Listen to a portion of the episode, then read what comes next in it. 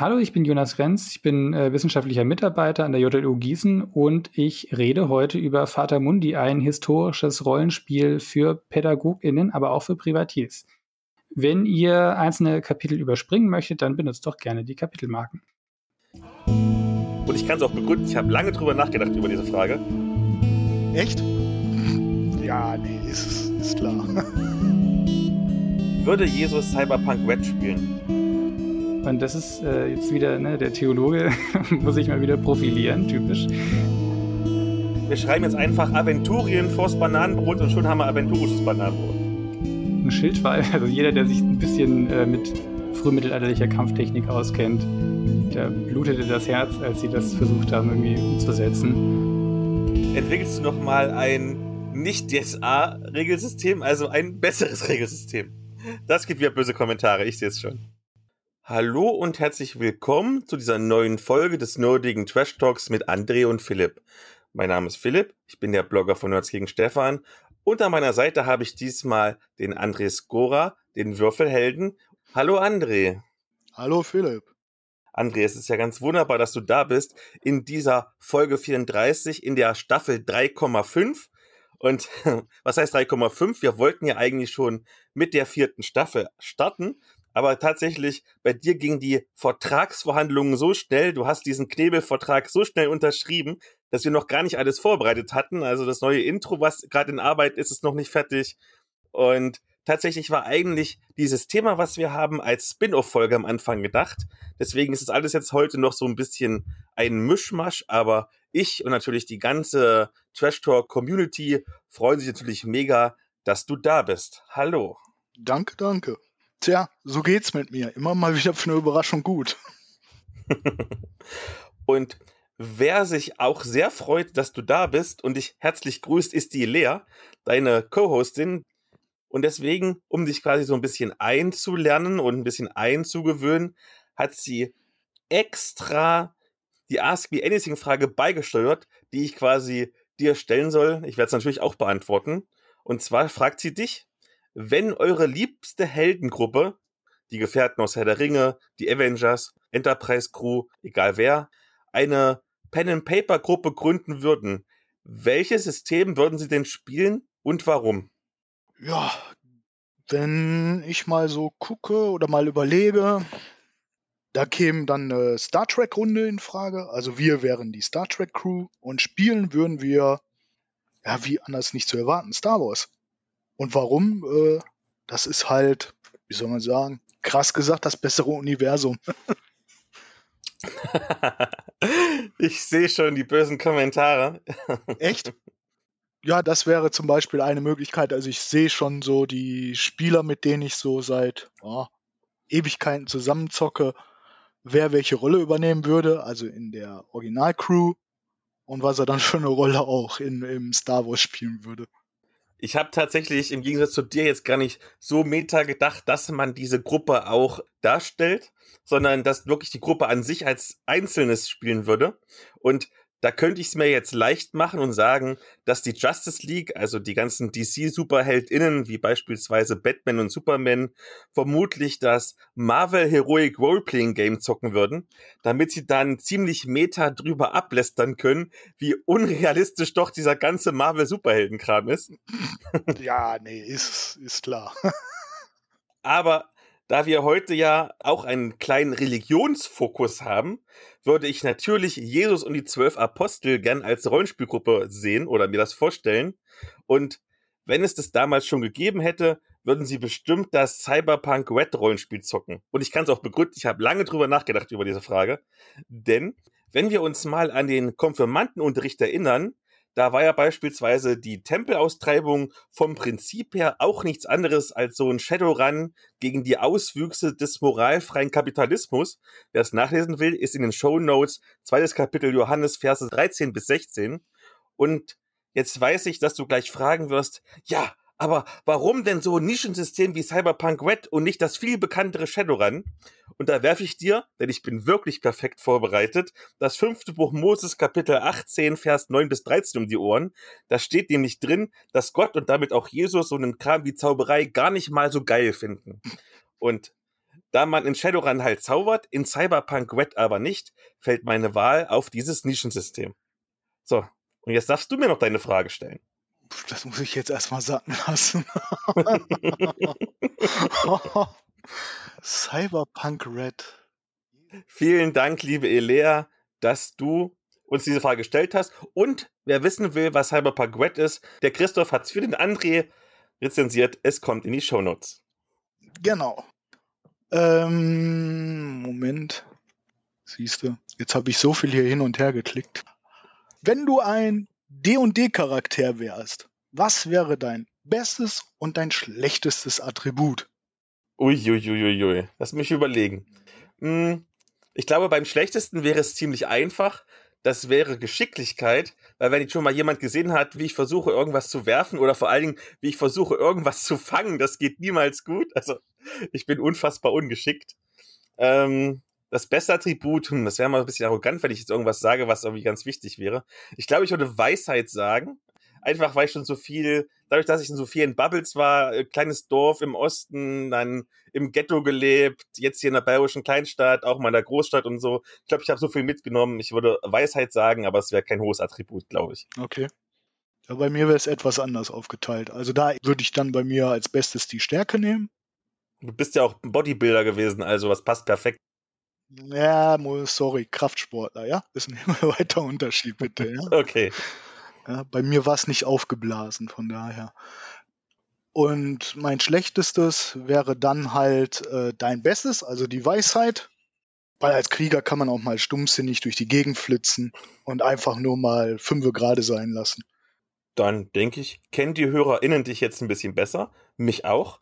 Und wir kommen zu dem Thema, du bist ja sehr reiselustig und bei dir in der Gegend war eine Convention, nämlich die Krähenfee. Magst du kurz im Thema vor dem Thema was dazu erzählen? Das Gute, das Schlechte und das Mittelmäßige. Ja, gerne. Also am letzten Wochenende, 6. 7. August, fand in Krefeld auf der Burg Linn die Krähenfee statt im Rahmen des Festival für Fantasie. Das Gute war, klar, eine Convention, du kamst wieder unter Leute, du hast auch bekannte Gesichter getroffen, du hast unten einen entsprechenden, ich sag mal, Mittelalter- bzw. Verkaufmarkt gehabt, von Fressbuden angefangen, über Verlage und so weiter, also zum Beispiel Gesichter wie äh, Thorsten Loh waren da, die Erdensterne waren da.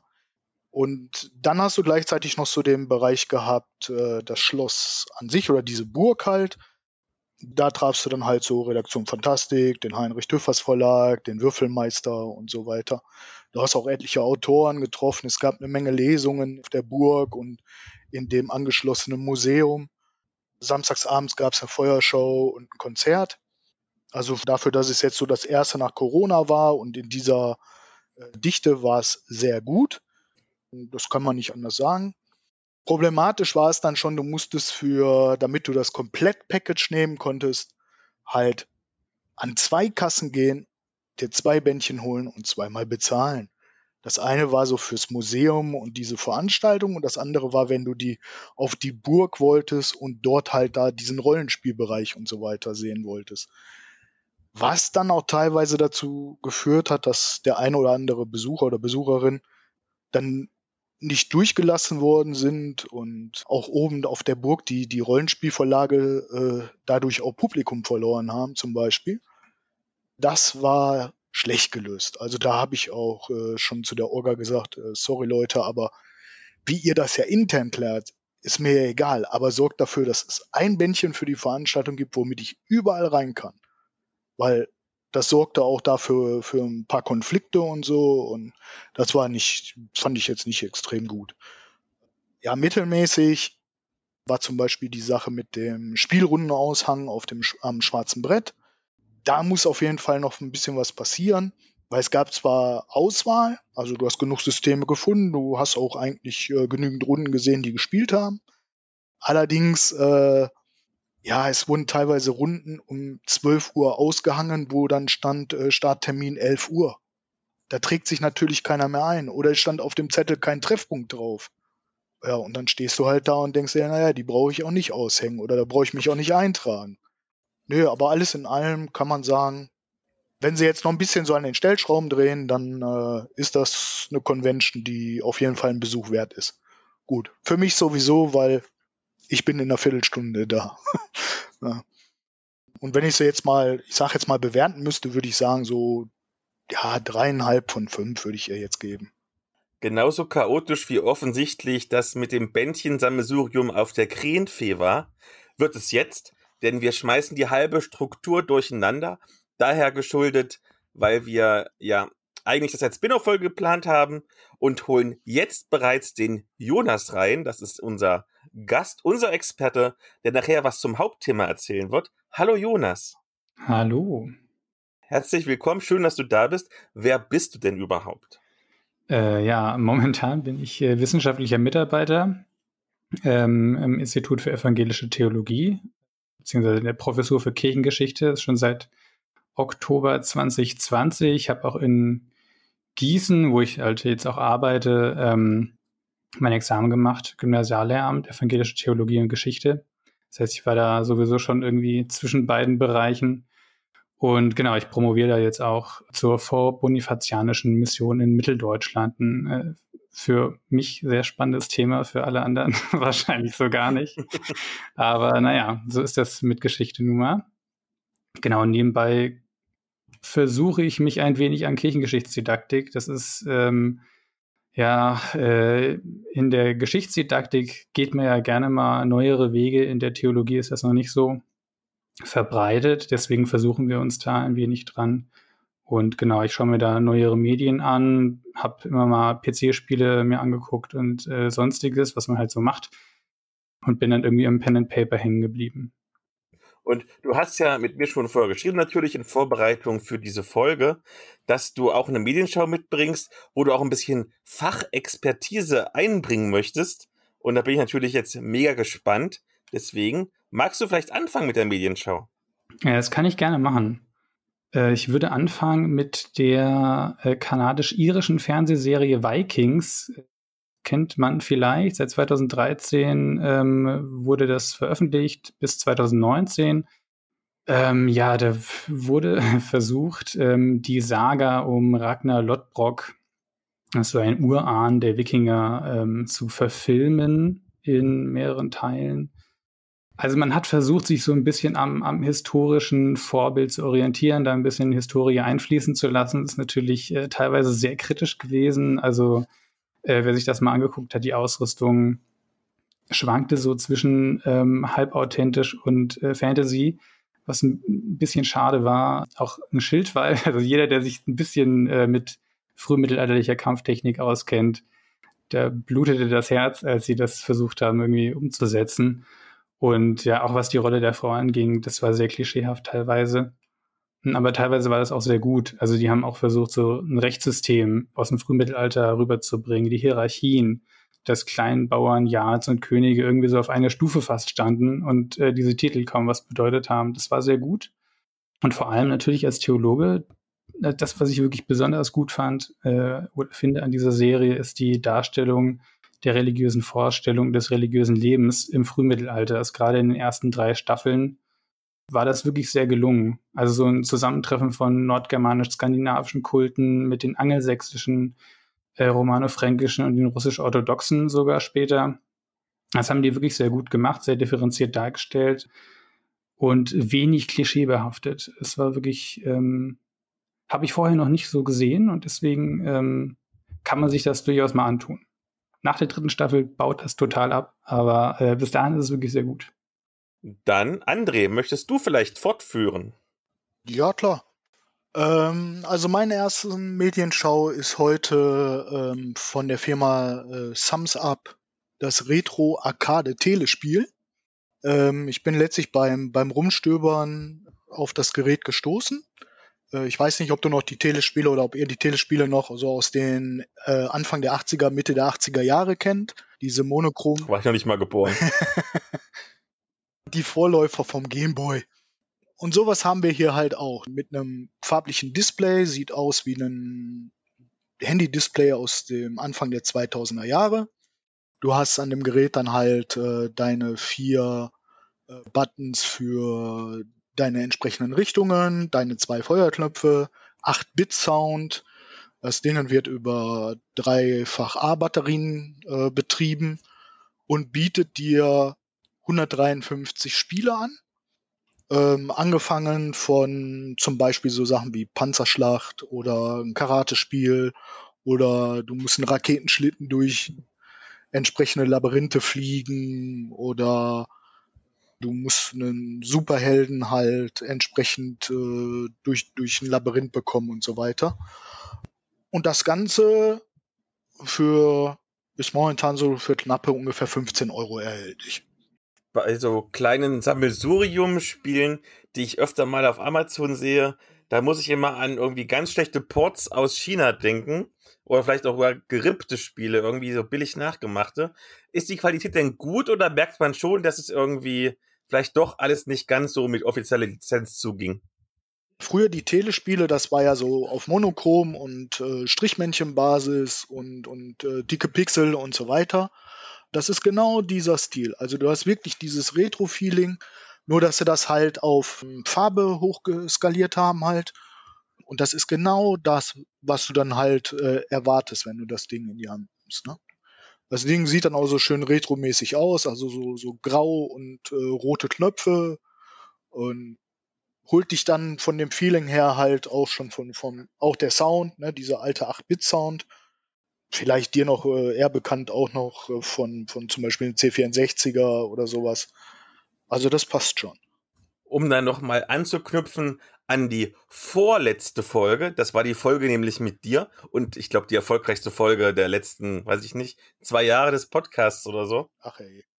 Das ist ja so ein sehr kleiner Bildschirm und du bist ja jemand, der auf Barrierefreiheit angewiesen ist, weil du nicht ganz so gut gucken kannst. Genau. Wie ist es denn? Kann man das auch bei schlechten Lichtverhältnissen oder in deinem Fall bei schlechten Augen sehen oder wie hast du das gelöst? Ich habe es im, im, Freundeskreis, die Jungs und Mädels, die konnten das alle ohne Probleme so. Also auch da war die Lichtverhältnisse auch im Prinzip mehr oder weniger egal. Ich habe es gelöst äh, mit einer Lupe, die ich mir ähm, auf den Schreibtisch gestellt habe und dann halt das Gerät da drunter geschoben habe und dann da halt mit ein bisschen Abstand gezockt habe. Dadurch habe ich dann halt das Handy-Display auf ungefähr doppelte oder zweieinhalbfache Größe gekriegt. Das war dann schon okay. Ja? Also das hatte dann funktioniert. Klar, ich würde das jetzt auch nicht stundenlang spielen, aber so mal für zwischendurch, wenn du so, weiß ich nicht, mal fünf Minuten oder so überbrücken musst oder mal zehn Minuten überbrücken musst, da kannst du das mal locker rausholen und, und zocken und ist halt auch ein anderes Feeling als wenn du dir heute ne Smartphone raus und hast deine 3D-Shooter und was nicht alles da drauf. Das ist das pure Gegenteil dazu halt. Dann setze ich mal fort und ich beginne dieses Mal wieder mit einer Halbmedienschau. Also statt einer langen gibt es zwei ganz kurze Rezensionen und diesmal gehören die beiden Titel aber zusammen, denn einerseits spreche ich über die letztens erschienene Miss Marvel TV-Serie und dann noch über den quasi begleitend erscheinenden Comic Miss Marvel über die Grenzen. Also erstmal zur TV-Serie. Das ist ein Teil des Marvel Cinematic Universe und erscheint folgerichtig auf Disney Plus. Die Protagonistin ist die US-amerikanisch-pakistanische Jugendliche Kamala Khan, die der vermutlich weltgrößte Fan der Superheldin Captain Marvel ist. Und wie es das Schicksal so will, warum genau möchte ich jetzt nicht spoilern, bekommt sie auch Superkräfte. Und da muss sie ihr Leben halt irgendwie auf die Reihe kriegen, denn einerseits will sie natürlich ihre Superkräfte verstehen und damit dann auch Gutes tun, was selbstredend allerlei Bösewichte auf den Plan ruft, aber andererseits muss sie das auch irgendwie vereinbaren mit ihrem Teenager-Dasein als einzige Tochter einer angesehenen muslimischen Familie. Und da sind wir dann auch schon bei den beiden Besonderheiten von Miss Marvel. Erstens haben wir hier die erste muslimische Superheldin, noch dazu ein Mädchen. Das ist in der nach wie vor recht weißen und sehr maskulinen Superheldenlandschaft ja doch eine ziemliche Besonderheit. Ich würde sogar sagen, das ist so ein richtig schöner, angenehmer Farbtupfer. Und Farbtupfer ist auch das passende Stichwort für zweitens, denn die MCU-Serien sind ja generell etwas experimentierfreudiger als die Kinofilme und Miss Marvel ist, zumindest am Anfang, eine verspielt farbenfrohe Coming-of-Age-Serie.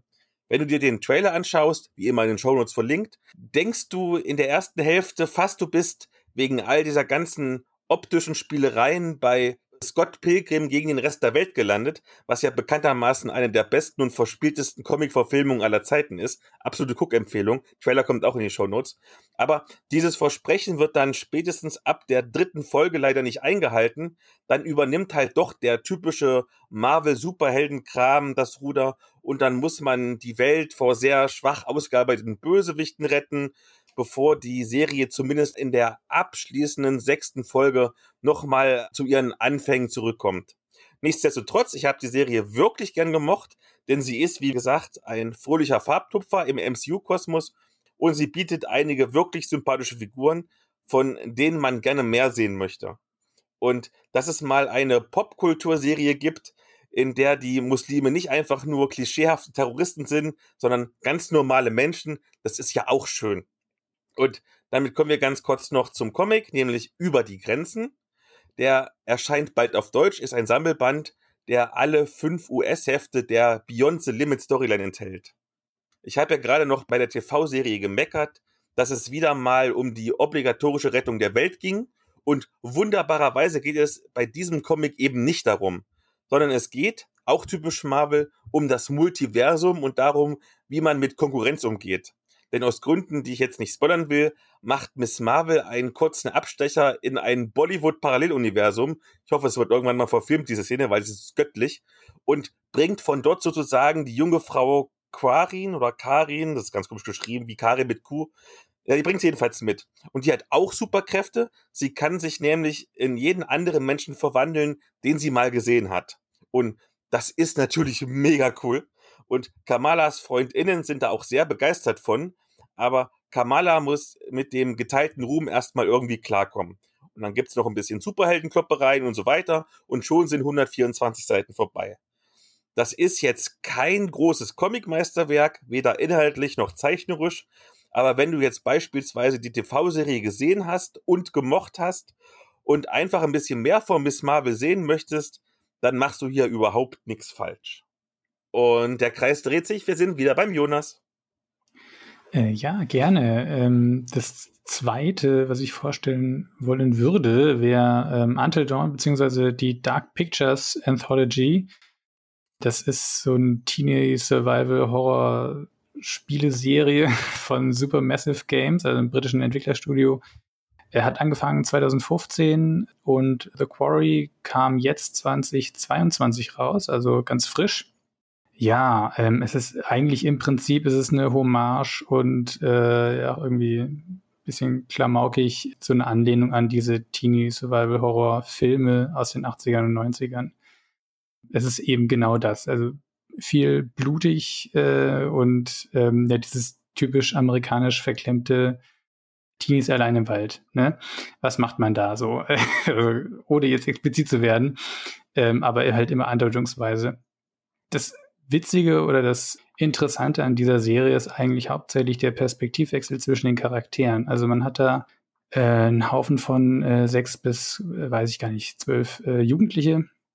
In einer, ähm, einem Teil der Serie auch äh, Soldat, äh, Soldaten, genau, ich wollte schon gendern, fälschlicherweise, ich glaube, es sind nur Männer dabei. Genau, und da hat man eben diese Charaktere und zwischen denen wechselt man immer wieder. Das ist ganz interessant. Äh, dann kommen halt QTEs, also Quicktime-Events dazu. Äh, die Beziehungen zwischen den Leuten kann man verbessern und so weiter. Die Besonderheit bei dem Ganzen fand ich aber, ist, dass die Entscheidungen immer Konsequenzen haben. Und auch wenn man sich nicht entscheidet, hat das Konsequenzen. Auch wenn man was falsch macht, hat das Konsequenzen. Das ist total interessant. Ähm, Rocket Beans TV sagt vielleicht dem einen oder den anderen was. Die wollten äh, jetzt den letzten Teil The Quarry mal in der sogenannten Dumm und Blutig Edition durchspielen. Das heißt, die haben grundsätzlich alles, alles falsch gemacht, was man falsch machen konnte. Und irgendwann haben sie einfach gar nichts mehr gemacht, sondern sie haben das einfach nur laufen lassen. Das heißt, alle Quicktime-Events hat man einfach durchlaufen lassen. Und das Spannende war dabei eben zu sehen, dass ähm, danach das Spiel nicht aufgehört hat, sondern es ging halt weiter, aber eben mit der Entscheidung, dass man keine Entscheidung gefällt hat. Und das ist äh, jetzt wieder, ne, der Theologe muss sich mal wieder profilieren, typisch.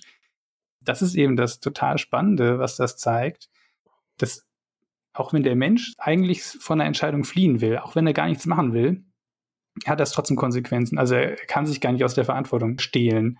sondern es passiert trotzdem, also der, der Zeitablauf ist trotzdem da. Man kann machen, was man will, irgendwas passiert halt. Und das kann man da ganz gut sehen.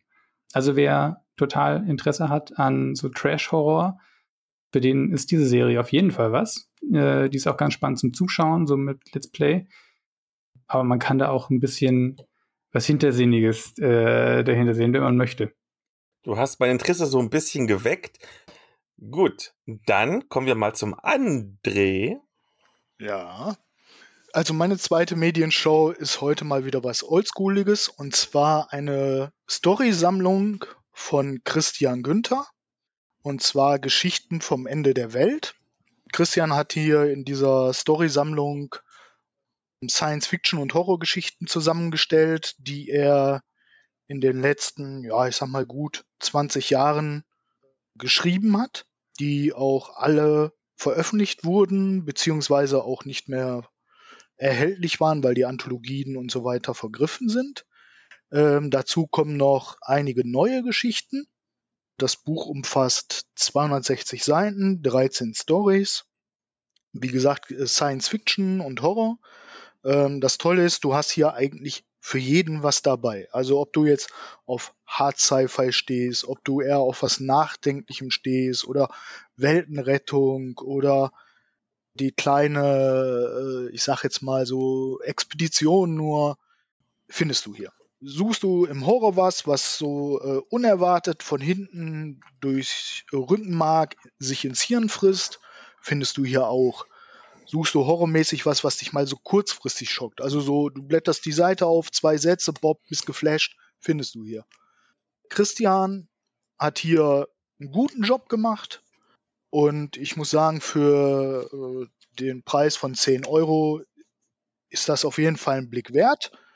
Ähm, hinzu kommt noch, da sind wir dann wieder ein bisschen bei der Barrierefreiheit.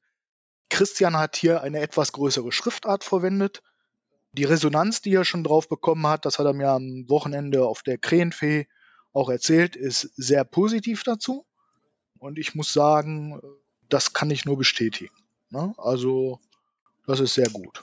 Also, wer auf Sci-Fi und Horror und so ein bisschen so Mischmasch daraus steht, Geschichten vom Ende der Welt, auf jeden Fall eine Empfehlung von mir während du das jetzt erzählt hast, habe ich im Hintergrund ganz hektisch irgendwie durch meine Ordner durchgescrollt ja. und meine Notizen gesucht. Ja. Denn ich bin total schockiert, denn normalerweise bist du ja der Bad Guy von uns beiden und findest alles in der Medienschau schrecklich. Deswegen, das ist mir hier alles zu positiv. Auch der Jonas ist so positiv. Das heißt, ich muss irgendwie mal was Negatives machen. Ich habe noch zum Glück eine Rezension gefunden, die negativ ist. Dann hau ich die jetzt raus. Wolltest du doch. Okay. Ich nehme was für meine Verhältnisse wirklich Schlechtes. Und zwar Chromosom 23, eine Thriller-Satire mit leichten Sci-Fi-Elementen von Christian Geilus. Das gibt's auch als 345 Seiten starkes E-Book, aber ich habe das 8 Stunden und 46 Minuten lange Hörbuch gehört. Und dass ich das Buch gehört habe, anstatt zu lesen, war eine ziemlich gute Entscheidung, auch wenn das vermutlich die längsten 8 Stunden und 46 Minuten meines Lebens waren. Wie gesagt, es ist eine Satire und zwar eine Satire auf Verschwörungsthriller wie zum Beispiel die Millennium-Trilogie von Stieg Larsen oder Illuminati von Dan Brown, die hier sogar beide recht wichtige Nebenfiguren sind. Es gibt zwei Handlungsstränge, die natürlich irgendwie wieder zusammengehören und verwoben sind. Nämlich einerseits soll der gescheiterte Enthüllungsjournalist Michael Blomquitz die verschwundene Tochter eines Milliardärs finden und andererseits soll der Ornamentologe Richard Random im CERN-Teilchenbeschleuniger einen Mod aufklären. Also klar, beides hängt irgendwie zusammen, denn letztlich geht es um die große feministische Weltverschwörung. So ein Quatsch. Mehr kann ich eigentlich gar nicht zu dieser Geschichte sagen, denn um ehrlich zu sein, bin ich hier beim Hören ziemlich oft geistig ausgestiegen. Das ist halt echt langweilig, sowohl inhaltlich als auch sprachlich und für eine Satire bemerkenswert unwitzig. Ich glaube, ich habe in den fast neun Stunden vielleicht dreimal wirklich gelacht. Ansonsten habe ich eigentlich die ganze Zeit nur mit den Augen gerollt und dachte, was tust du dir an? Warum rezensierst du das eigentlich? Denn tatsächlich musste ich mich äh, an meine Jugend zurückerinnern denn da gab es damals den zwar ziemlich öden, aber erschreckend erfolgreichen Klamauk Die Pro 7 Märchenstunde, also wo irgendwelche B-Prominente versucht haben, bekannte Werke krampfhaft lustig nachzuspielen. Und genau auf diesem Privatfernsehen-Trash-Niveau ist Chromosom 23. Oh je. Eigentlich würde ich hier jetzt eine knallharte 2 von 5 reinknallen, an einem schlechten Tag vielleicht sogar eine 1,5, aber tatsächlich retten die beiden bekannten Hörbuchsprecher David Nathan und Simon Jäger hier noch eine ganze Menge, sodass ich gnädigerweise, weil ich heute mal gute Laune habe, zweieinhalb von fünf Sternen gebe, also ein bisschen hochwerte. Aber unabhängig davon ist das vermutlich das langweiligste Hörbuch, das ich bisher jemals gehört habe. Und ich weiß, Elea und ich haben damals fünf Freunde werden erwachsen verrissen, aber die Hörbücher waren ja wenigstens schon nach einer Stunde vorbei und haben nicht fast neun Stunden gedauert. Also nochmal die Warnung, lass die Finger weg von diesem Schund. Ja, wobei sie haben natürlich die beiden besten Sprecher äh, schlechthin genommen, ne? Ich glaube, hätte ich es lesen, lesen müssen, anstatt es zu hören, hätte ich wahrscheinlich aufgegeben, spätestens nach 20 Seiten oder so. Mhm. Gut, Jetzt habe ich die Stimmung gedrückt, ich war so negativ. Vielleicht hat Jonas noch mal was Positives zum Abschluss. Leider ja. Also äh, bei, bei den beiden vorherigen, vielleicht klang es zu positiv, aber jetzt äh, habe ich wirklich eigentlich gar keine Kritik äh, am dritten. Äh, das ist nämlich ein Kochbuch. Was soll man da auch großartig schlecht finden? Ne? Es ist von Chelsea Monroe Castle ähm, von 2019. Und zwar das Elder Scrolls Kochbuch. Ja, also gibt es am Anfang halt so eine kleine Einführung in die Lore oder halt eine, ne, eine geschichtsmäßige Einführung. Ähm, dann gibt's alles von Grundlagen über äh, Beilagen, Backwaren, Suppen, Hauptgerichte, Süßspeisen bis zu Getränken. Man kann sich auch am Ende seinen eigenen Met machen, äh, was ich auch schon gemacht habe. Es klappt echt super. Man spart total viel Geld, wenn man Met trinkt. Genau. Das ist auf jeden Fall, also was, was das echt Gute an diesem Kochbuch ist, ist, ist eine sehr gute Einführung ins Kochen. Also wer gar keine Ahnung hat vom Kochen, ähm, sollte zu diesem Buch greifen, weil da lernt man das ähm, sehr einfach. Die Schwierigkeitsgrade sind auch angemessen, also es ist immer so eine, ähm, so eine Skala und die ist, äh, würde ich sagen, auch sehr realistisch. Äh, die Rezepte lassen sich auch ganz gut anpassen und funktionieren so gut wie immer. Ja, und wenn man das macht, dann äh, kann man Gerichte machen, ohne viel Geld auszugeben. Also man spart da einiges. Worauf man aber achten muss, das ist ein amerikanisches Kochbuch. Das heißt, beim Zucker kann man mindestens die Hälfte weglassen. Das ist wirklich äh, manchmal brutal viel Süßkram drin. Also egal ob Honig, Zucker oder sonst was. Das ist wirklich übel. Ähm, aber ansonsten ist das eine reine Empfehlung. Anders als die davor. Sehr schön, sehr schön.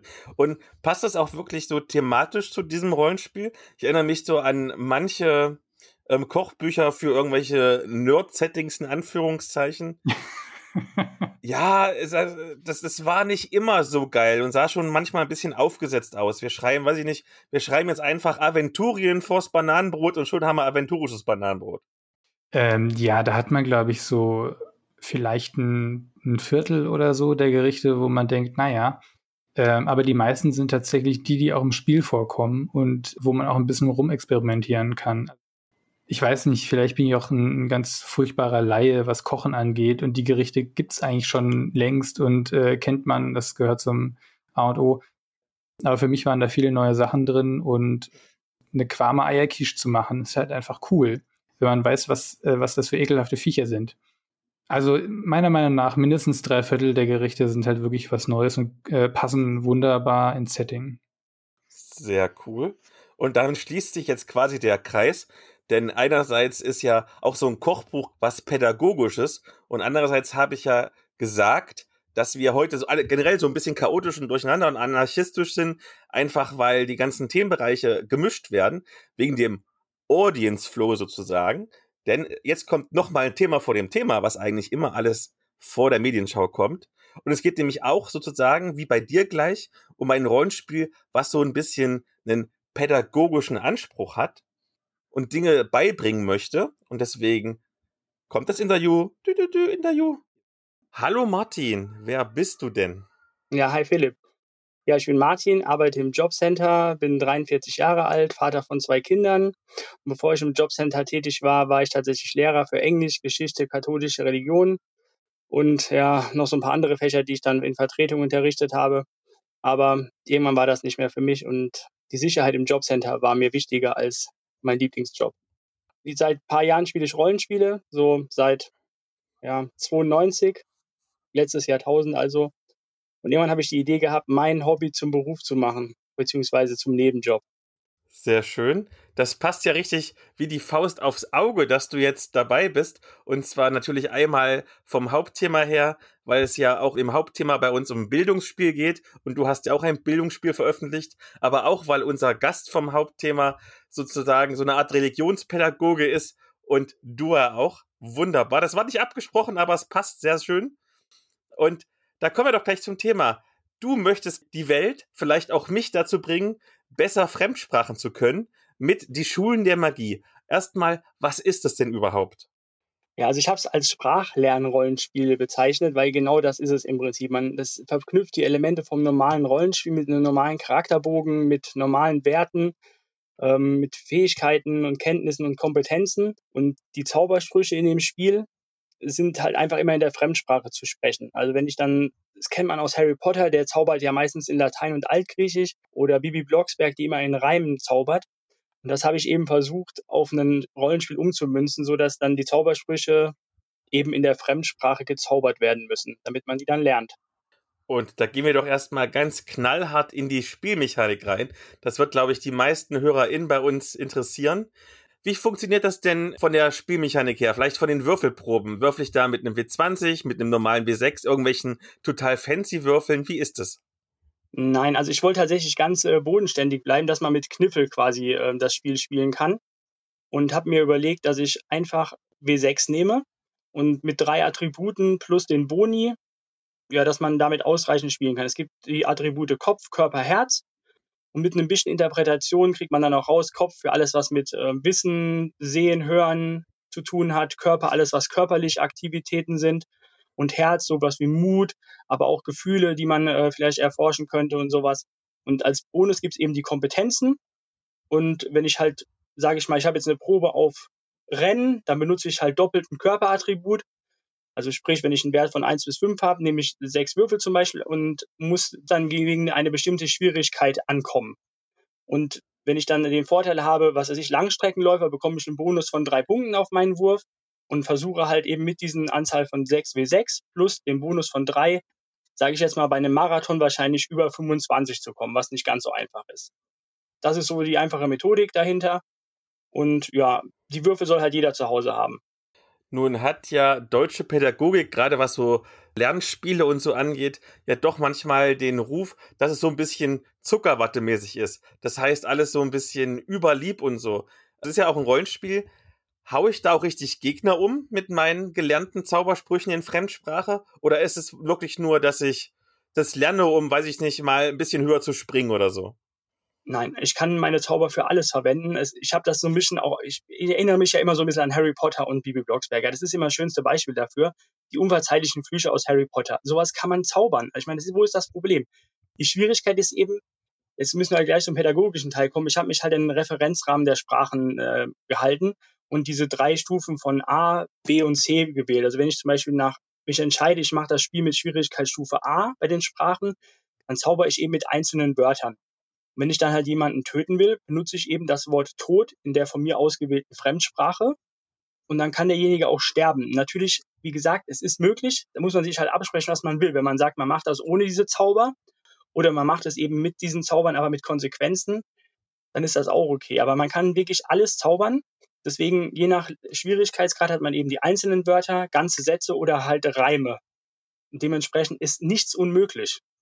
Nun gehöre ich persönlich beispielsweise zu den Menschen, die Englisch eigentlich ganz gut lesen und auch schreiben können, die aber gerade mit meinem Ossi-Dialekt totale Probleme damit haben, das auszusprechen. Wie sorgst du denn spielmechanisch dafür, dass ich die Wörter vielleicht auswendig lerne, aber sie total falsch ausspreche? Also es gibt ja mehrere Möglichkeiten, das Spiel zu spielen. Ich könnte jetzt einfach sagen, ich habe einen Englischlehrer, der als Spielleiter fungiert oder in einer anderen Sprache eben. Und dann kann der halt korrigierend eingreifen und sagen, ja, das hat jetzt nicht so ganz funktioniert, weil es klang jetzt zu sehr wie ein anderes Wort. Was natürlich Worst-Case-Szenario wäre, wenn ich einen Todeszauber zaubern will und ich mache aus Versehen irgendein Fremdwort, was halt für Leben steht, dann wird der Gegner vielleicht geheilt anstatt getötet. Und ähm, das ist natürlich eine doofe Sache dann. Aber tatsächlich die andere Möglichkeit ist es einfach mit einer App zu machen.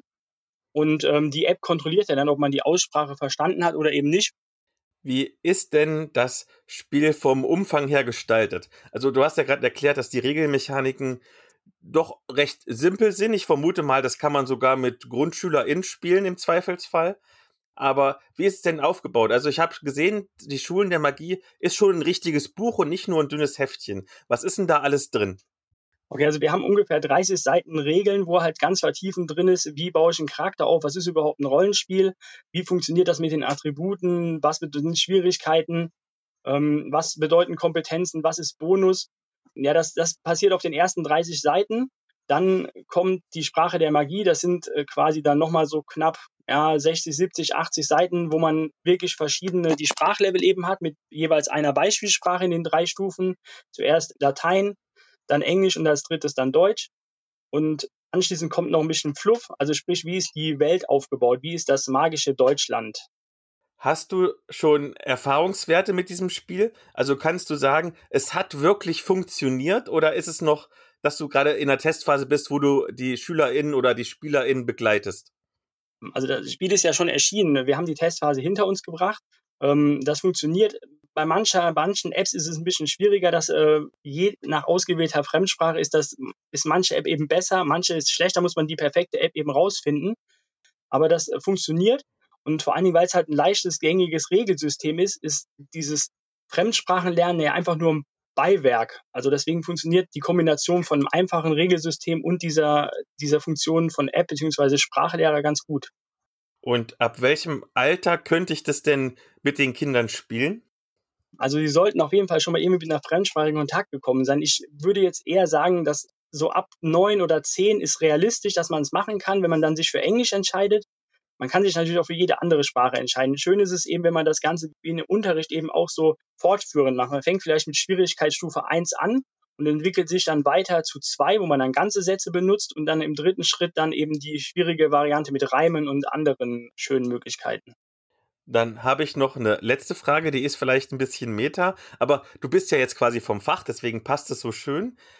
Was sind denn die Vorteile, wenn ich den Kindern sozusagen spielerisch sowas beibringe, anstatt dass, wie wir es in der Schule gemacht haben, einfach die Vokabel in den Kopf reinprügel? Ja, das war ja die Grundidee, warum das Spiel überhaupt entstanden ist. Ähm, die Idee, wie kann ich den SchülerInnen das auf eine Art und Weise beibringen, so eine, so eine Grammatik und Vokabeln lernen, so dass es für die Spaß macht. Und ich glaube tatsächlich, wenn ich irgendwie das Gefühl habe, dass ich mit meinem Zauber was erreiche und ich brauche aber eine bestimmte Vokabel, dann habe ich natürlich ein viel größeres Interesse, diese Vokabel jetzt aus meinem Wörterbuch rauszusuchen und dann zu gucken, wie die ausgesprochen wird, als wenn ich im Unterricht von meinem Lehrer gesagt bekomme, hey, du brauchst jetzt die Vokabel, weil die in dem Text jetzt gerade vorkommt. Es ist eher intrinsisch und das ist, glaube ich, sehr funktional in dem Fall. Dann danke ich dir ganz recht herzlich, dass du dein Spiel kurz vorgestellt hast und wünsche noch viele erfolgreiche SchülerInnen. Vielen Dank. So, und jetzt ist es endlich soweit. Wir haben es so oft angeteasert. Wir sind jetzt beim Hauptthema, nämlich Fata Mundi. Und erstmal vielleicht für alle, die keine Fremdsprachen können, so wie ich, was bedeutet Fata Mundi? Äh, die Schicksale der Welt. Steht ja sogar unten drunter, ich jetzt einfach mal lesen müssen. Ja, genau. Was ist das denn? Ja, das ist äh, ein ganz furchtbar schlechter, na, vielleicht wird er auch irgendwann gut, äh, aber erstmal ein sehr äh, stümperhafter Versuch eines historischen Pen and Papers und historisch da wirklich in Anführungszeichen. Und ich habe zwei Sachen gelesen, die ich sehr interessant fand. Und zwar einerseits, dass es sehr authentisch sein soll, sehr realistisch sein soll im Verhältnis zu anderen Rollenspielen. Und zweitens, weil es nämlich so einen pädagogischen Anspruch hat, weil es äh, für die Pädagogik gedacht ist. Willst du vielleicht zu beiden Dingen erstmal was sagen? Ja, gerne. Also auch erstmal äh, ganz, ganz grob. Also es, seit 2015 ist das so vor sich hin entstanden. Also während meines Studiums, weil ich da an ein paar Tagen in der Woche irgendwie so sechs bis acht Freistunden hatte. Und was macht man da? Natürlich ein Pen and Paper Regelwerk. Äh, ich habe nämlich nebenbei bei äh, Rocket Beans TV, habe ich ja gerade eben schon mal erwähnt, ähm, damals Tiers gesehen und ähm, habe gedacht, oh, sowas würde ich auch mal gerne machen. Also ne, Pen and Paper Let's Play quasi. Aber durch mein Studium hatte ich halt auch schon von vornherein das Interesse an einem historischen Setting und einer adäquaten Umsetzung desselben. Aber ich da irgendwie kein richtiges Regelwerk für gefunden. Die meisten Regelwerke ähm, drehen sich ja um Fantasy oder Sci-Fi oder Horror. Manchmal gibt es dann so versuchte ähm, Adaptionen von historischen Settings aus diesen äh, Fantasy-Rollenspielen heraus.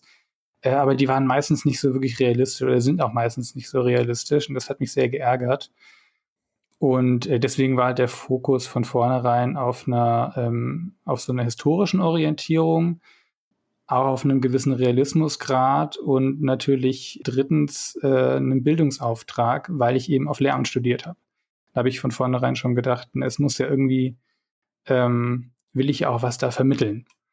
Äh, jetzt war meine erste Testgruppe, äh, kam aus dem Familien- und Freundeskreis. Das heißt, die mussten dadurch, mussten zwangsweise Dinge lernen, die armen Leute. Ich entschuldige mich ja auch nochmal in aller Form dafür. Aber da habe ich einfach schon nach den ersten paar Runden gemerkt, das klappt super gut. Also es war eigentlich erstmal nur so ein Versuch, ähm, was kann Pen and Paper eigentlich in der Hinsicht leisten? Und da hat sich ziemlich schnell herausgestellt, es kann unheimlich viel leisten, weil ähm, in der Geschichtslehre ist oft das Problem, ähm, dieses typische wir lernen jetzt mal eine Jahreszahl oder die und die Person oder so, das ist ja total out. Das macht man ja heutzutage nicht mehr, sondern das, was man eigentlich äh, rüberbringen will, ähm, das ist so Metawissen. Also ähm, wie war das Identitätsempfinden der äh, Menschen im Frühmittelalter oder so?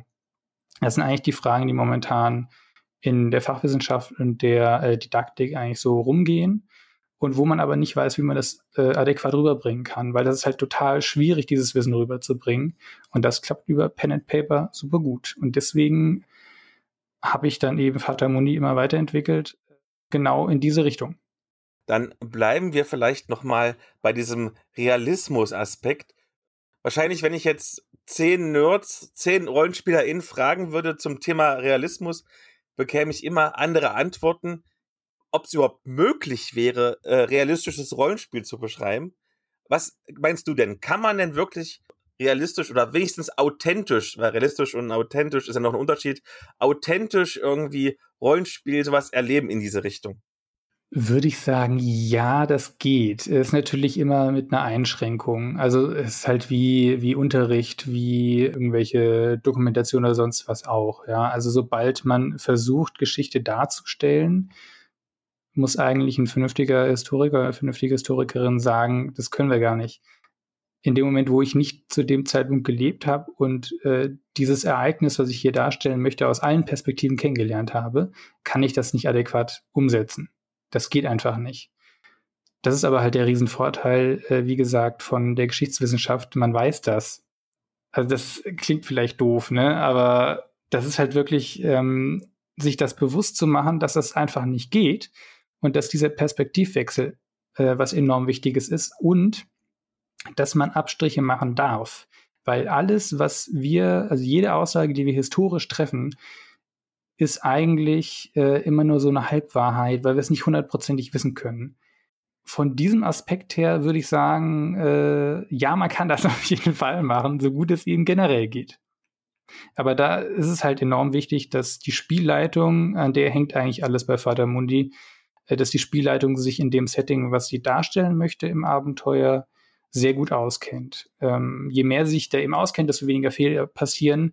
Und die SpielerInnen müssen eigentlich gar nicht viel dazu tun, sondern die dürfen eigentlich genießen und dürfen das einfach nur erleben. Das ist halt, das ist der Vorteil. Aber für die Spielleitung ist da ein enormer Druck. Das ist so ein bisschen das Schwierige. Aber dieser Druck, ähm, den kennen alle LehrerInnen, den hat man immer im Unterricht. Wie wird denn der Realismus dargestellt. Also klar durch das Setting, so wie ich das verstanden habe, gibt es quasi nur realweltliche, geschichtliche Settings, aber das wird ja bestimmt auch irgendwie spielmechanisch dargestellt. Äh, ja, es gibt ganz viele Sonderregeln. Also äh, ganz kurz dazu, das Regelwerk ist quasi zweigeteilt. Ähm, auf der einen Seite eben das, das große Regelwerk, äh, wo man sich dann durchforsten darf und muss ähm, was eben genau diesen Realismus oder diesen Authentizitätsaspekt dem Rechnung tragen möchte.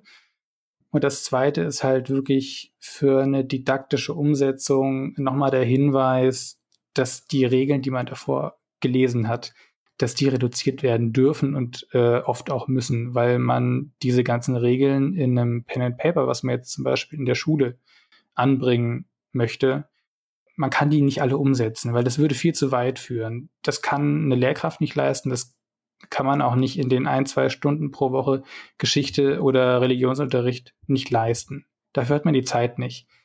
Also das schon mal dazu.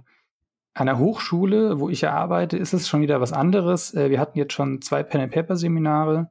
Da haben wir auch Pen and Paper gespielt. Da haben wir auch dann alle Regeln mit reingenommen. Und das hat super gut geklappt. Hm, das war erstmal ein bisschen schwierig für die Studierenden, weil die keine Ahnung teilweise von Pen and Paper hatten, äh, die dann gleich in so ein historisches Setting reinzuwerfen.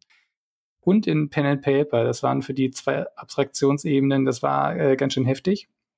Aber dadurch, dass das eben versucht, realistisch zu sein, kommt man da ganz gut rein. Und wie setzen wir das jetzt um? Zum Beispiel durch solche Sonderregeln wie, ähm, man kann sich ziemlich schnell eine Erkältung zuziehen. Und wenn man jetzt zum Beispiel, also im, im Regelwerk wird ja vorgeschlagen oder wird das anhand der, des, der Übergangszeit spätantike Frühmittelalter in Britannien ähm, dargestellt. Da sind ja auch zwei Beispielabenteuer dazu. Und äh, wir haben die auch schon mal durchgespielt. Und am Ende landen, äh, landet die Gruppe halt irgendwo im Nirgendwo in Nordbritannien. Äh, das heißt, eine sehr dörfliche Struktur. Das heißt, es gibt da keine ärztliche Versorgung oder sonst was. Wenn da jemand eine Erkältung hat, ist die Wahrscheinlichkeit, dass daraus äh, was, was Schlimmeres wird, äh, nicht gering.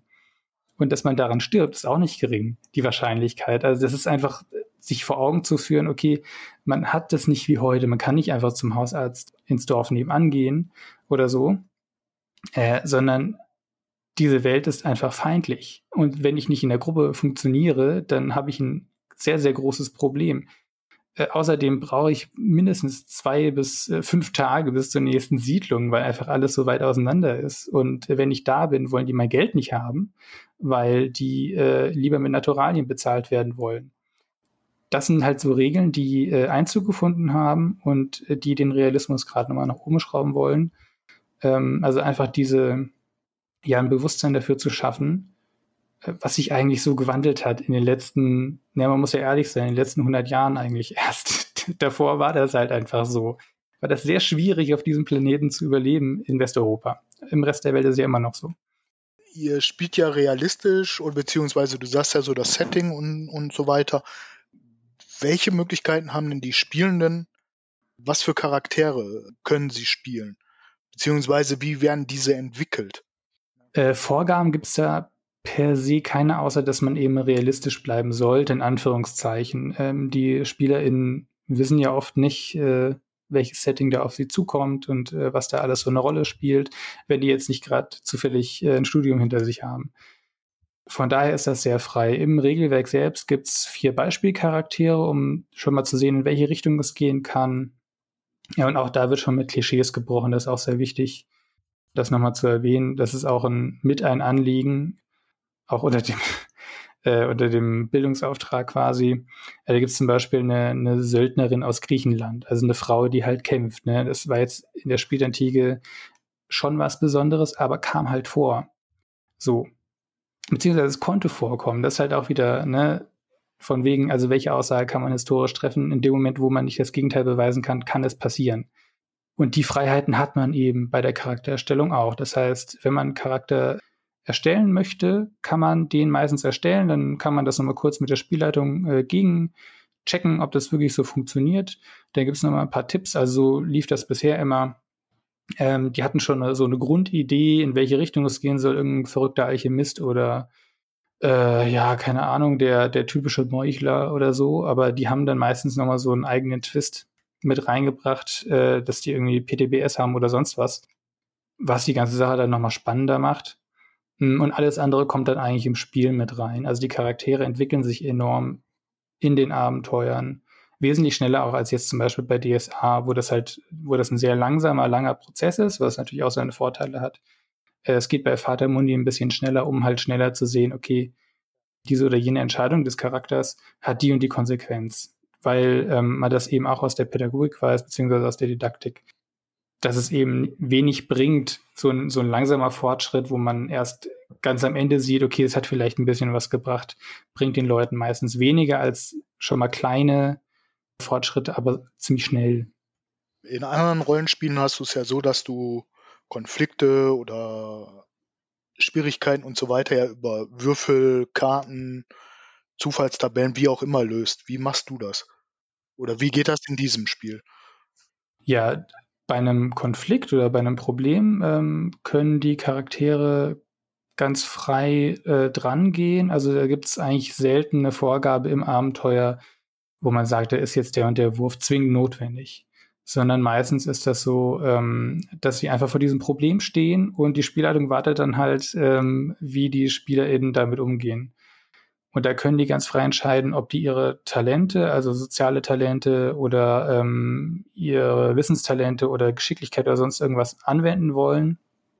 Äh, aufgeteilt in Attribute, also so grundlegende äh, Fertigkeiten äh, und dann nochmal Talente. Also zum Beispiel das Attribut wäre Charisma und ein korrespondierendes Talent wäre ähm, religiöse Kulte, also oder Riten ähm, oder Überreden oder Feilschen oder sowas in der Richtung. Das heißt, man kann sich da eben aussuchen, äh, womit möchte ich jetzt agieren und wenn einem das Talent in dem Moment fehlt, dann benutzt man eben das ähm, korrespondierende Attribut. Man kann natürlich auch zur Waffe greifen, was aber im historischen Setting selten gemacht wird, weil äh, ich als Spielleitung meinen SpielerInnen häufig sage, die Wahrscheinlichkeit zu sterben ist sehr hoch. Also auch an der Infektion zu sterben oder so. Das kann halt passieren. Sobald man eine Wunde hat, kann man eben ein ganzes Körperteil verlieren. Das geht ziemlich schnell. Also hast du es auch öfters schon mal, dass die Spielercharaktere untereinander dann, bevor sie eine Entscheidung treffen, in starke Diskussionen eintauchen? Oder in tiefe Diskussionen eintauchen und, und die nächsten Schritte wirklich auspalavern? Oh ja, also das, ähm, das nimmt sehr viel in Anspruch, wenn, äh, wenn die Situation das hergibt. Ähm, da gucke ich dann halt schon drauf. Also wenn es gerade äh, Gefahr im Verzug ist, dann äh, sage ich denen halt, ihr habt jetzt keine Zeit. Das heißt, so, ich zähle irgendwie fünf Sekunden ab und dann müssen die eine Entscheidung treffen. Da ist nicht viel Zeit zum Absprechen. Aber normalerweise, also das war jetzt bei den ersten zwei Abenteuern so. Und danach haben die sich das angewöhnt, bevor sie irgendwo hingehen, erstmal zu überlegen, okay, was kann da auf uns warten? Wie bereiten wir uns vor? Und was machen wir, wenn wir da sind, auf diese oder jene Situation treffen? Wie gehen wir dann vor? Das ist auch total spannend. Also man, man lernt wirklich auf einer ganz anderen Ebene äh, in der Gruppe zu agieren, weil man halt in der Situation, der Sensenmann läuft halt immer mit quasi.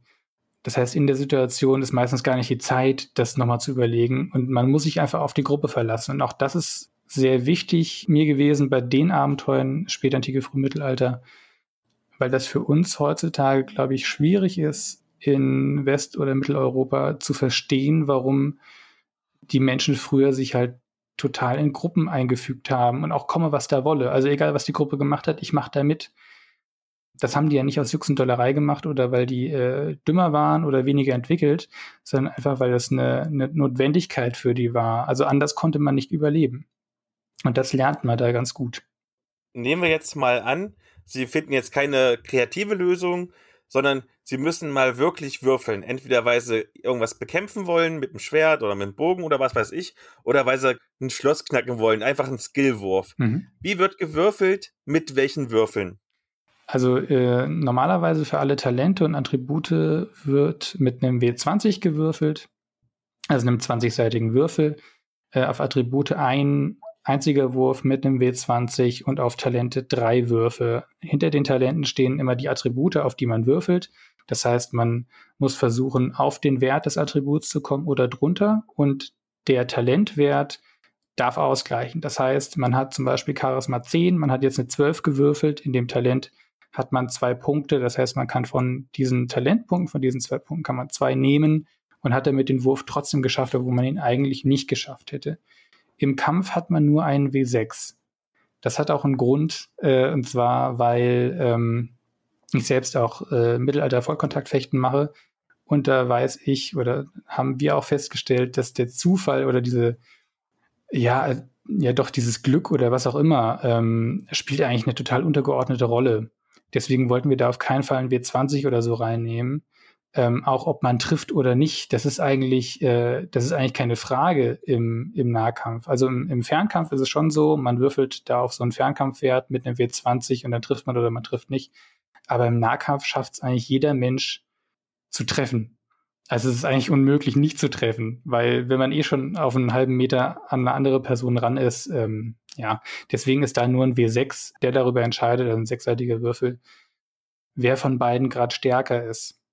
Aber dieses, äh, was es auch bei DSA zum Beispiel gibt, dass man einen Wurf im Nahkampf total verhauen kann, das kommt eigentlich nicht vor, sondern Nahkampf ist wirklich eine, eine sehr äh, ja, wenn man so will, ein sehr brutales, sehr blutiges Geschäft. Deswegen machen die das meistens nicht. Bin ich auch sehr froh drum. Weil die Charaktere wachsen einem ziemlich schnell ans Herz. wenn ich mir so die Mechanik anhöre, ich habe da so ganz leichte DSA-Vibes. Ja. Bist du vielleicht von anderen Rollenspielen, vielleicht von DSA sogar inspiriert worden? Ähm, ja, der Witz ist der, das habe ich im Nachhinein auch festgestellt. Ich habe ja, wie gesagt, äh, von RBTV dieses Tiers Let's Play gesehen und auch die Nachfolgenden immer wieder. Und äh, die verwenden da ja ein, in Anführungszeichen, selbst erstelltes äh, Regelwerk auch, was aber total auf DSA fußt. Ja, da kamen noch ein paar Elemente von anderen mit rein. Ähm, aber das ist halt das, was ich kannte. So, äh, ich hatte mich davor nicht wirklich mit, mit Pen and Paper beschäftigt oder so gar nicht und kannte nur das und dachte, okay, gut, das muss offensichtlich irgendwie mit einem W20 funktionieren und so und so läuft das. Und ich hatte quasi nichts äh, schriftlich vorliegen, als ich äh, angefangen habe, mein Regelwerk zu machen. Und äh, nachher kam dann irgendwer vorbei, hat gesagt, das ist ja DSA. dann habe ich mir mal das Regelwerk angeguckt und ja, tatsächlich, da sind total viele Überschneidungen, klar. Aber hier nochmal die Versicherung, es war keine Absicht, aber ich habe es im Nachhinein auch nicht geändert, ähm, weil DSA ist ja einfach in Deutschland total bekannt äh, ist ja die deutsche Antwort auf D&D. Äh, und äh, von daher habe ich gedacht, naja, es kann ja eigentlich drin bleiben. Und der Vorteil finde ich auch an den, diesem DSA-System, es ist zwar irgendwie eine Würfel oder es kann eine Würfelorgie werden, wenn äh, die Spielleitung da nicht aufpasst. Aber der Vorteil ist halt wirklich, die Attribute kommen halt in einem, in einem ganz anderen Rahmen zum Tragen. Das heißt, die Charaktere, wenn ich mir Charakter baue, und ich lasse manche Attribute komplett weg und skill nur zwei. Ja, also ich fokussiere mich wirklich so auf ganz spezielle Attribute. Kann ich trotzdem auch in anderen Talentbereichen vielleicht was reißen, weil da dieses Attribut auf einmal eine Rolle spielt. Das ist zum Beispiel beim, bei der didaktischen Reduktion äh, nicht der Fall. Da gibt's nur die Attribute, gibt's keine Talente. Das heißt, da kann man sich auch äh, gehörig verskillen. Und da muss ich ganz provozierend fragen. Du hast ja jetzt sozusagen die erste Edition rausgebracht. Sie ist sozusagen fertig und veröffentlicht für die ganze Weltöffentlichkeit. Wenn du vielleicht das Spiel weiterentwickelst, entwickelst du nochmal ein nicht DSA-Regelsystem, also ein besseres Regelsystem. Das gibt wieder böse Kommentare, ich sehe es schon. Äh, ja, von mir auf keinen Fall. Also ich äh, bin wirklich kein Fan von DSA. Ähm, ich finde ganz viele Sachen ganz furchtbar. Ja, aber da hatte ich mich schon mit einigen äh, drüber auch unterhalten, was man daran ändern könnte, ob man vielleicht nur zwei W20 würfelt bei einer Probe ähm, oder gar kein W20, sondern auf Prozente geht. Wie gesagt, das erste Argument, warum die drei Attribute bleiben, habe ich schon genannt. Aber ich sag mal so, ich würde es nicht ausschließen. Also wenn mich irgendwann äh, die Wut packt auf diese ganzen Würfel, ähm, dann gehe ich vielleicht auch auf Prozent. Also mit Prozenten äh, liebäugel ich auch. Deswegen würde ich es nicht ausschließen, vielleicht äh, in der zweiten Edition das mal zu ändern. Aber geplant ist es fest noch nicht. Jetzt hast du ja die erste Edition draußen. Bist du denn mal ins kalte Wasser gesprungen und hast dich mal auf eine Rollenspiel-Convention gewagt und bist mal an die Hardcore-Gamer rangegangen und hast da mal so geguckt, wie die reagieren? Nee, nee, noch gar nicht. Also es ist ja jetzt erst, ähm, glaube ich, Anfang letzten Monats äh, rausgekommen. Und das auch eher so ähm, durch Zufall, äh, weil im Dezember nämlich ein Artikel ähm, in einem Sammelband erscheinen soll, äh, wo ich auch über Darstellung von Mönchen und Nonnen in ähm, Pen-and-Paper-Rollenspielen was schreibe und äh, derjenige, der mich darauf angesprochen hat, ob ich diesen Artikel schreibe, ähm, hatte auch gemeint, naja, du könntest ja dein, was ich da noch so vor mich hin äh, geschrieben hatte, mein Regelwerk, könnte ich da ja auch irgendwie mit verwursten. Und dann kamen wir auf die Idee, naja, es sollte vielleicht bis dahin auch mal veröffentlicht sein. Und so sind wir dann irgendwie in die Veröffentlichung äh, reingestolpert und äh, ich habe das irgendwie äh, von, das hatte Anfang diesen Jahres noch 20 Seiten und mittlerweile hat es äh, 132. Das ist innerhalb von einem Monat irgendwie äh, auf diese Seitenzahl angewachsen. Ja, von daher habe ich da in diese Richtung noch gar nicht gedacht. Aber es ist, äh, es ist wahrscheinlich ein logischer Schritt, das mal zu machen und mal die ExpertInnen da dran zu lassen. Ja. Und dann, wenn du jetzt ähm, die Testphase, sagen wir mal, angehst, auch so auf den Conventions und so, welche Settings würdest du denn dann bevorzugt mal anbieten wollen? Also bevorzugt natürlich mein Zeitalter, also äh, das Zeitalter, um das sich meine Promotion dreht. Also äh, Frühmittelalter ist extrem spannend, weil da eigentlich die Weichenstellungen äh, für das Mittelalter gelegt äh, wurden. Und natürlich auch äh, weitergehend wurden da Entwicklungen angestoßen, die dann auch in die äh, frühe Neuzeit und bis in die Moderne hineinreichen. Also alles, was man so übers Mittelalter denkt zu wissen und auch über die Renaissance und so weiter, das, das wird eigentlich alles da formuliert, das wird eigentlich alles da angestoßen. Deswegen kann man da total viel zeigen. Man kann aber auch, das haben wir auch schon gemacht, man kann auch in ganz andere Zeitalter gehen. Also zum Beispiel frühe Neuzeit ist auch sehr spannend. Ähm, das ist auch im Regelwerk ganz am Ende angeteased, quasi, welche Regeln man da anpassen müsste, um, ähm, also wenn man dieses Regelwerk in eine andere Zeit einfach transferieren möchte. Ähm, das geht eigentlich relativ simpel und äh, macht auch unheimlich viel Spaß. Aber wie gesagt, äh, mein, meine Zeit ist eigentlich so spätantike Frühmittelalter, finde ich total spannend. Deswegen würde ich das wahrscheinlich auch am ehesten anbieten. Da kenne ich mich auch am besten aus. Das heißt, äh, da müsste ich mich noch am wenigsten reinarbeiten. Aber gut, die meisten anderen Sachen sind da mit äh, schnellen Konvertierungen machbar, sagst du. Ja, auf jeden Fall. Also es geht, äh, geht relativ simpel also jeder, der irgendwie dann sagt, ja, ich hätte aber gern zu dem und dem Thema was, man kennt sich ja dann schon so ein bisschen äh, mit der Historie aus, ja, wenn man da schon ein Fable für hat, wenn man da schon was machen will.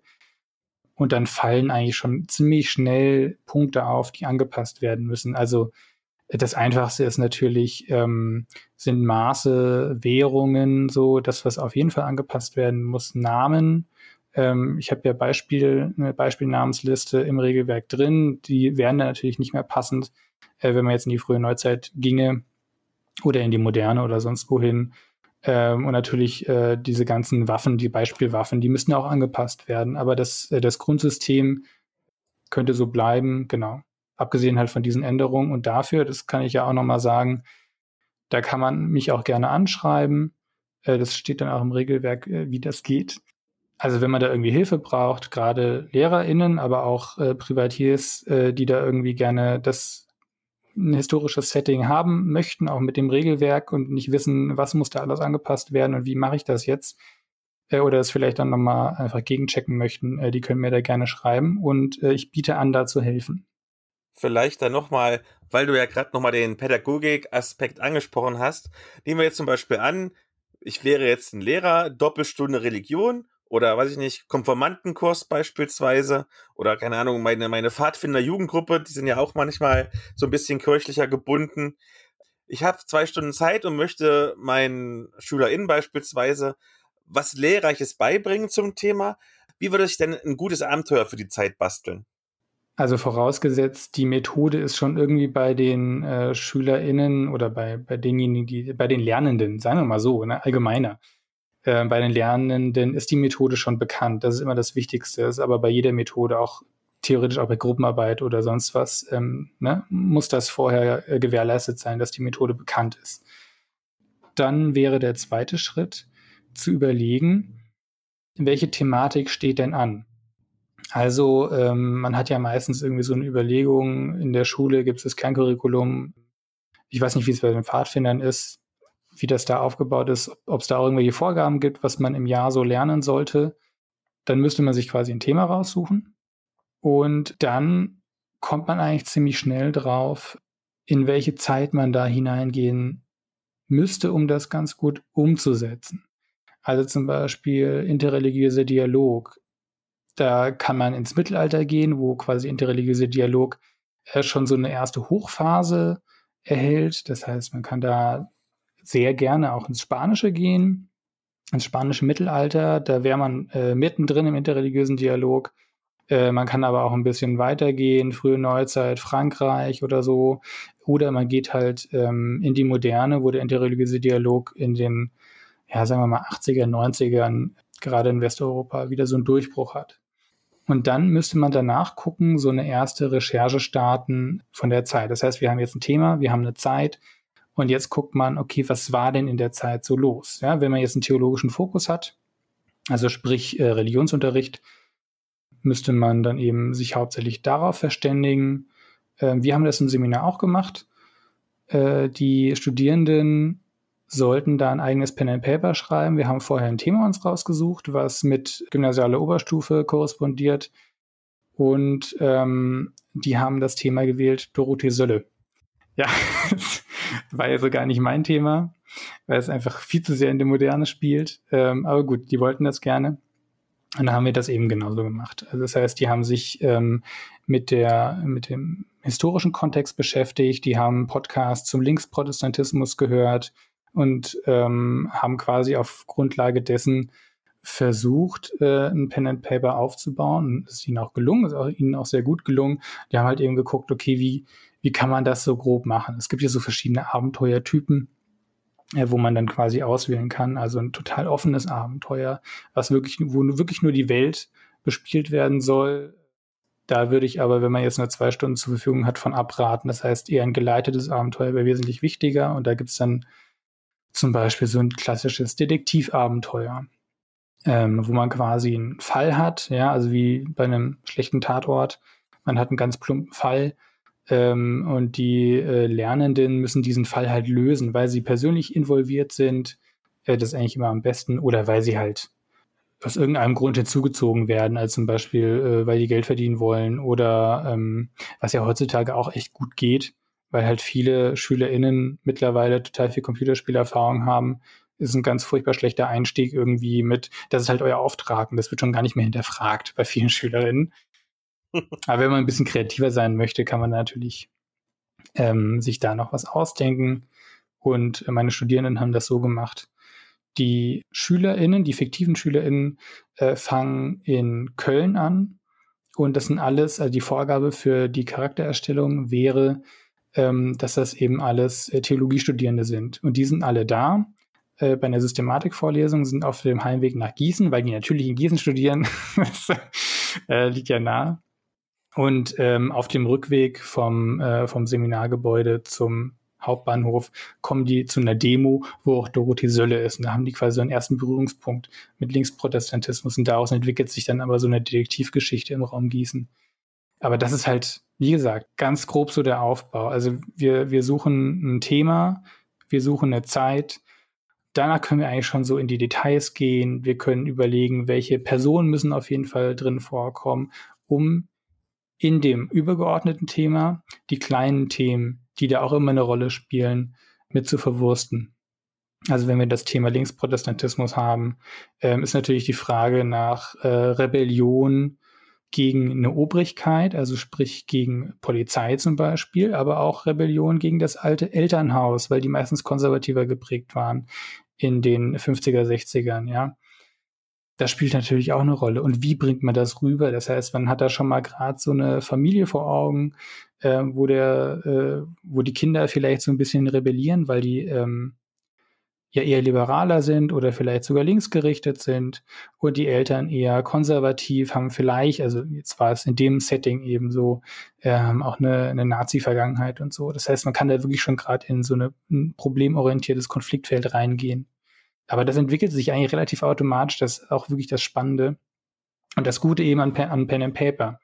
Also jeder, der schon mal ein Pen and Paper geschrieben hat, weiß das. Äh, man, man hat schon mal so eine Grundüberlegung. Dahin möchte ich die eigentlich bringen. Und ähm, das entwickelt sich eigentlich, wenn man so, wenn man sich an diese grobe Struktur hält. Ich finde das mega spannend, was du gerade erzählt hast von dem Abenteuer. Wird es denn irgendwo mal äh, zum Beispiel eine Webseite geben, wo ich mir das alles angucken kann. Also zum Beispiel dein Regelwerk zur Zeit wird ja noch auf einer externen Seite gehostet. Aber wird es vielleicht mal eine Vater Mundi Webseite geben, vielleicht das volle Programm noch mit einem Twitter-Account und mit Instagram und dem ganzen Kram. Also wird es quasi einen ganzen Kosmos an Vater Mundi geben? Ach, äh, das wäre natürlich richtig, richtig cool. Ähm, dafür bräuchte ich aber ein zweites Leben, weil also eine Doktorarbeit schreiben ist schon stressig genug. Und dann will, fordert natürlich meine Tochter noch viel ein. Deswegen äh, halte ich das bis jetzt noch für sehr utopisch. Und äh, beim Boardgame Historian, wo jetzt äh, wo bisher äh, Vater Mundi rüberläuft, ähm, ist es eigentlich in sehr guten Händen. Also wir machen da in der Kooperation sehr viel und sehr viel Gutes auch und das klappt sehr gut. Und wir haben da eine gewisse Reichweite. Deswegen ist in der Richtung echt noch gar nichts geplant. Ähm, aber es wäre natürlich wünschenswert, wenn da irgendwann mal was kommt. Das heißt, wenn da irgendwer total viel Zeit hat und Interesse, Feuer und Flamme für das Thema ist, kann man sich gerne bei mir melden. Äh, ich bin da nicht böse drum.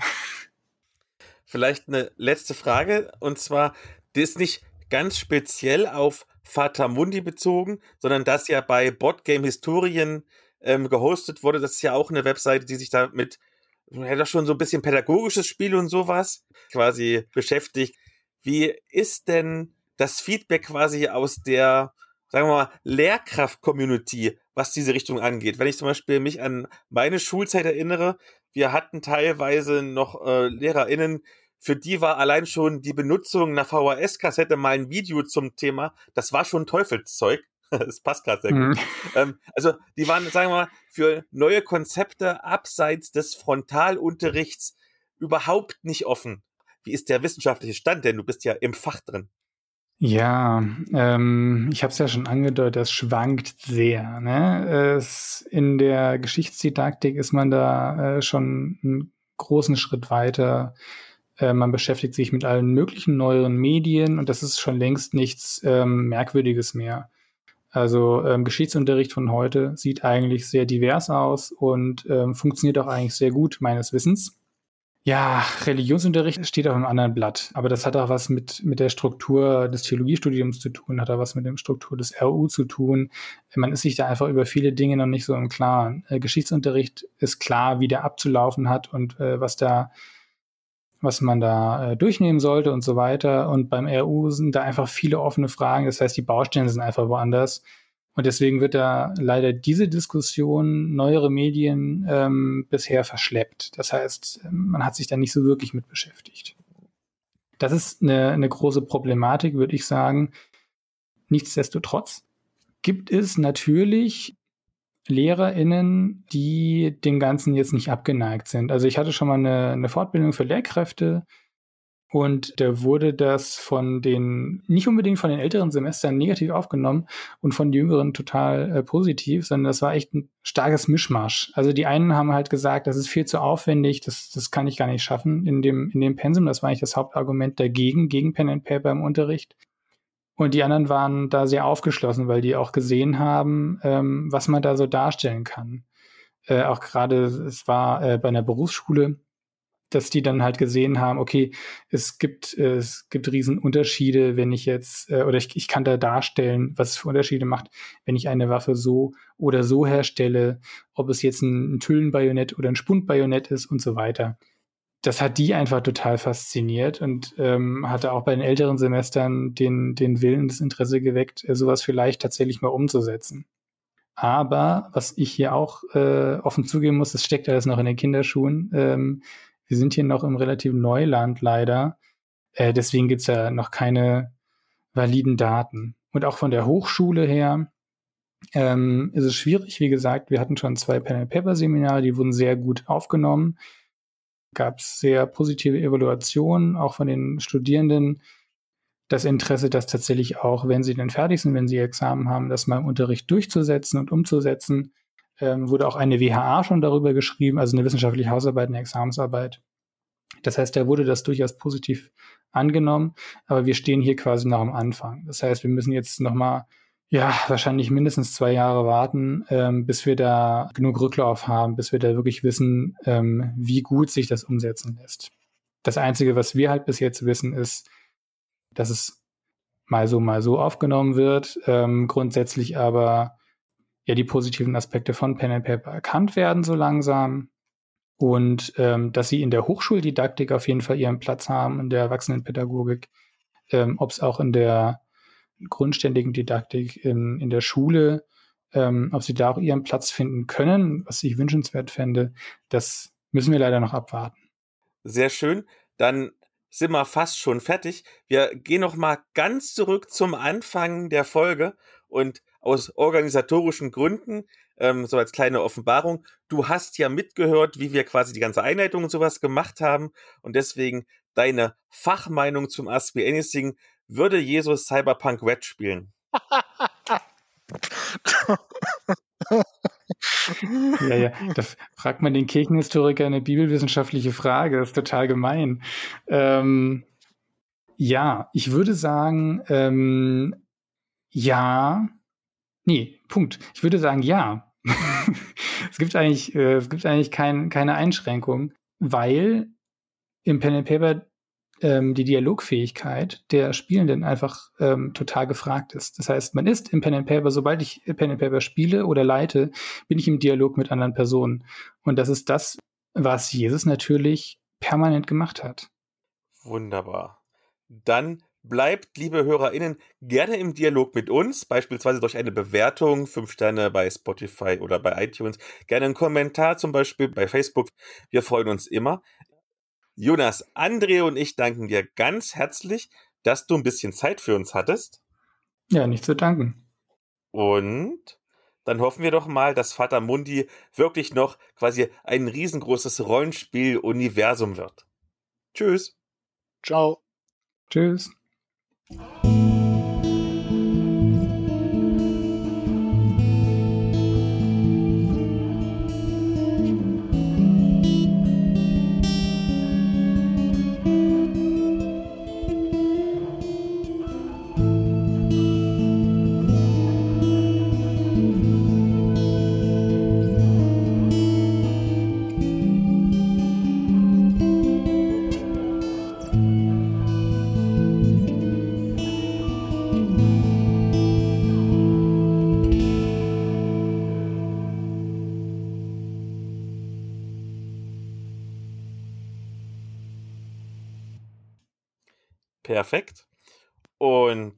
Jetzt das allerletzte, dann bist du befreit von uns sozusagen.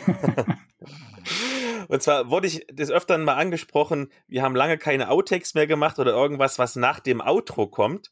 Und deswegen, um ein bisschen Fachwissen reinzubringen, erkläre uns doch mal so ganz, dass auch ich es verstehe, was ist denn dein Doktorandenthema? Das kommt jetzt bei den Outtakes, oder was? Ganz genau. Oje, oje. Ähm, ja, also Bonifatius kennt man ja als Apostel der Deutschen. Weiß ich nicht, ist vielleicht ne, so als, als Terminus äh, bekannt, also derjenige, mhm. der halt die Deutschen oder zumindest die Mitteldeutschen äh, alle missioniert habe. Aber in den Quellen um Bonifatius in seinen Briefen ähm, kommen ständig Christen vor. Und das ergibt halt einfach null Sinn. Ähm, weil er regt sich da ständig über die Christen auf, die er antrifft. Und alle sagen aber, er ist der Erste, der ähm, Mitteldeutschland christianisiert hat. Und ich gehe quasi ran und äh, frage nach diesen Christen, auf die er trifft, also wer die sind und ähm, welchen Charakter also die vorbonifazianische Mission hat. Also ähm, dieser ganze Raum Hessen-Thüringen ähm, wurde der wirklich von außen missioniert, was äh, natürlich dann mal wieder diesen Topos mit sich bringen würde, was ja auch von den Nationalsozialisten ähm, instrumentalisiert wurde. Ähm, die bösen Franzosen, in Anführungszeichen, waren ja Franken, ne? aber die bösen Franzosen haben da irgendwelche christlichen Missionare hingeschickt und haben unsere deutsche Identität geklaut und so. Ähm, und da quasi dem entgegenzusetzen, naja, wenn aber schon vorher die Leute hier Christen waren, bevor die Franken da waren, oder wenn die Leute sich hier selbst als Franken gefühlt haben, also hier wieder äh, zur Identitätsfrage, ähm, dann ist das ja gar keine Christianisierung von außen, sondern eine Christianisierung von innen. Und Bonifatius ist maximal hier hingekommen und hat gesagt, naja, lass uns mal ein paar Kirchen bauen, weil ihr Christen habt nicht genug Kirchen hier. So, das ist im Prinzip das, was ich äh, aufzeigen möchte, was extrem schwierig ist, weil Frühmittelalter ähm, kennt man als die Zeit, wo einfach alles gebrannt hat und ständig Bewegung war. Und deswegen gibt es da kaum Quellen. Und äh, ja, deswegen hat äh, meine Doktormutter schon gesagt, nee, mach das nicht. Lass die Finger weg von diesem Thema, du findest dazu nichts. Und auch ein paar andere haben das gesagt. Und ich habe äh, gesagt, nee, äh, ich möchte das gerne machen und bis jetzt sieht es echt gut aus. Ich bin sehr zufrieden bisher äh, mit den Ergebnissen und ich glaube, da kann man durchaus was machen. Dann viel Erfolg. Dankeschön. Ja, vielen Dank äh, nochmal hier für die Einladung und äh, für das nette Gespräch. Sehr gerne. Tschüss. Tschüss. Ciao.